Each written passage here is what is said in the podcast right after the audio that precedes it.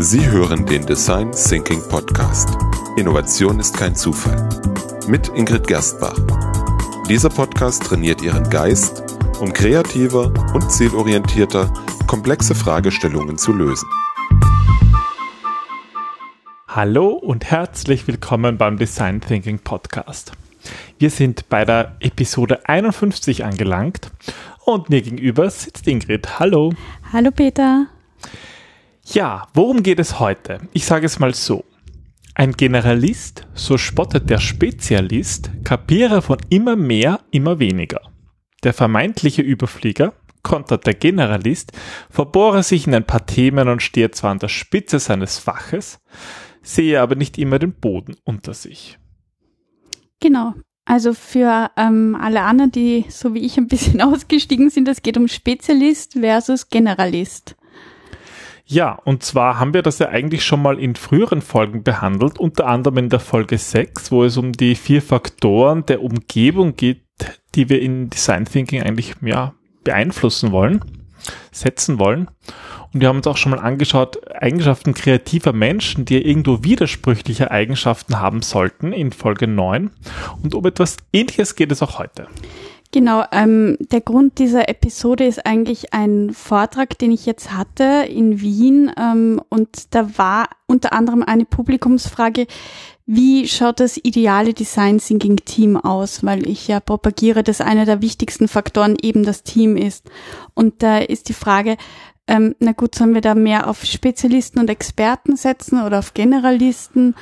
Und ja, dieser Frage, die möchte ich jetzt hier sozusagen nochmal beantworten. Ja, ich würde sagen, Spezialisierung im Beruf ist ja durchaus ein zweischneidiges Schwert. Warum eigentlich?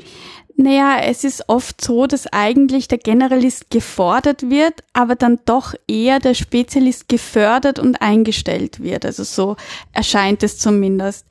Ähm, es gibt natürlich aber auch die gegenteilige Meinung, nämlich dass der Spezialist eigentlich so dieser langweilige Fachidiot ist und der Generalist der passionierte alles, aber eigentlich nichts könner. Und ja, also ich, ich bin da immer sehr vorsichtig bei beiden Zuschreibungen und Kategorisierungen. Was stimmt jetzt tatsächlich? Und vor allem unsere Frage wäre, welche Person braucht es im Design Thinking? Es werden eigentlich selten Generalisten gesucht. Hm, dahinter scheint sich ein Vorurteil zu verstecken, dass da lautet, wer alles kann, kann wahrscheinlich nicht so wirklich richtig. Generalisten sind die Allrounder. Wenn einmal ein Generalist gesucht wird, dann ist das meistens jemand ähm, oder ist meistens jemand gesucht, der eigentlich Experte auf zwei oder mehreren Fachgebieten ist und die miteinander verknüpft. Mhm. Aber umgekehrt ist auch die Spezialisierung nicht unproblematisch. Ähm, das ist eine so schmale Grenze. Wann ist ein begehrter Spezialist ein, ein genialer Kopf und wann ist er eigentlich so ein realitätsferner Fachidiot? Also dieses ähm, ist die schmale Grenze zwischen Genie und Wahnsinn und da bewegt sich so der Generalist ein bisschen. So, wer ist äh, der Genie? Spezialist, wer entschuldige. Ist Genie und wer ist Wahnsinn? Na, lassen wir das vielleicht. Ähm, aber es gibt ja dazu ähm, interessante Studien. Ähm, Kannst du uns da was erzählen?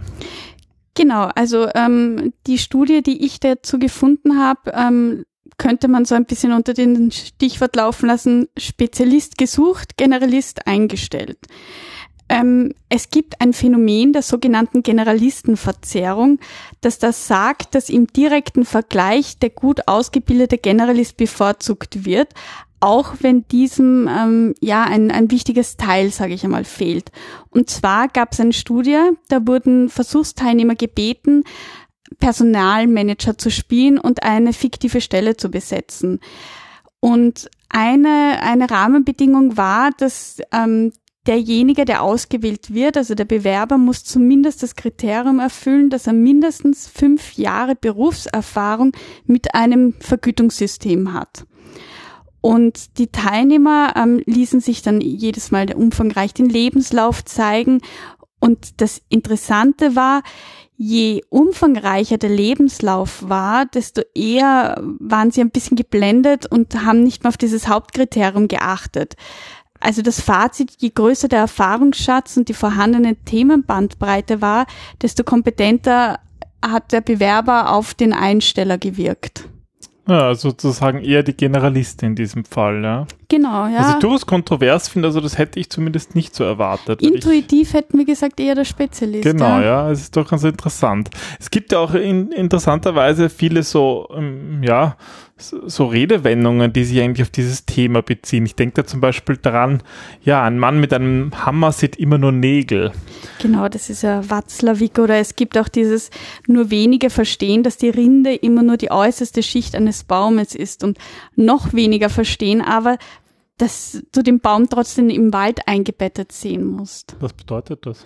Naja, das bedeutet eigentlich, dass es immer auch auf den Kontext ankommt, wo dieser Baum steht. Steht er jetzt alleine oder ist er irgendwie in einer Gruppe von verschiedenen Bäumen, die sich da gegenseitig Wasser wegnehmen oder befruchten oder also und das finde ich auch dieses Wesentliche eigentlich. Ich würde nie generell sagen, dass ein Generalist oder der Spezialist besser ist, sondern ich finde, es kommt A immer auf den Menschen an und B immer auf den Kontext, in, in was für ein Kontext bewegt sich der Generalist oder der Spezialist. Also beim Design Thinking Team brauche ich beides. Ich brauche die Generalisten und ich brauche die Spezialisten. Okay, das heißt aber, ähm, ka- kann man dann gar nicht sagen, dass die Zukunft den Generalisten gehört. Naja, sagen wir mal so, wir leben in einer sehr stark vernetzten und globalen Welt und scheinbar unzusammenhängende Entwicklungen beeinflussen sich trotzdem gegenseitig. Also da gibt's ja auch diese Studie mit dem Schmetterlingsschlag, ähm, der ja. Und Gut, das ist Chaos-Theorie. ja, aber es sozusagen, es beeinflusst sich Ja. einfach. Und die Zukunft war immer schon unsicher, aber unsere Fähigkeit, uns durch diese Welt zu navigieren, wird eigentlich durch diese zunehmende Fokussierung beeinträchtigt. Je mehr du dich also auf ein Gebiet spezialisierst, desto blinder wirst du für den Rest. Ja, je mehr du dich in etwas hineinfrisst und hinein, desto mehr hast du diese Brille auf und desto mehr siehst du halt nur noch diesen bestimmten Fokus, diese bestimmte Perspektive. Ja. Und innerhalb eines Unternehmens sind Mitarbeiter mit unterschiedlichen Fähigkeiten oft wertvoller, da auch das Management dadurch dynamischer sein kann und, und die Rollen besser anpassen kann. Viele zukunftsorientierte Unternehmen suchen also eigentlich nach Mitarbeitern, die multifunktionelle Erfahrungen haben. Also die nicht nur in einem Gebiet eine Spezialistenrolle einnehmen können, sondern in mehreren Gebieten. Genau, und das ist auch im, im Design Thinking so. Also wir sprechen im Design Thinking von den T-shaped People. Und zwar das T steht für ein relativ breites Allgemeinwissen, aber dann trotzdem ähm, ein, ein Know-how, ein spezielleres. Also trotzdem die ganze große Perspektive sehen, aber sich in bestimmten Ausschnitten doch besser auszukennen. Um hier etwas speziell beitragen zu können. Genau, also und, und deswegen ist auch das Team ähm, bewusst interdisziplinär gewählt.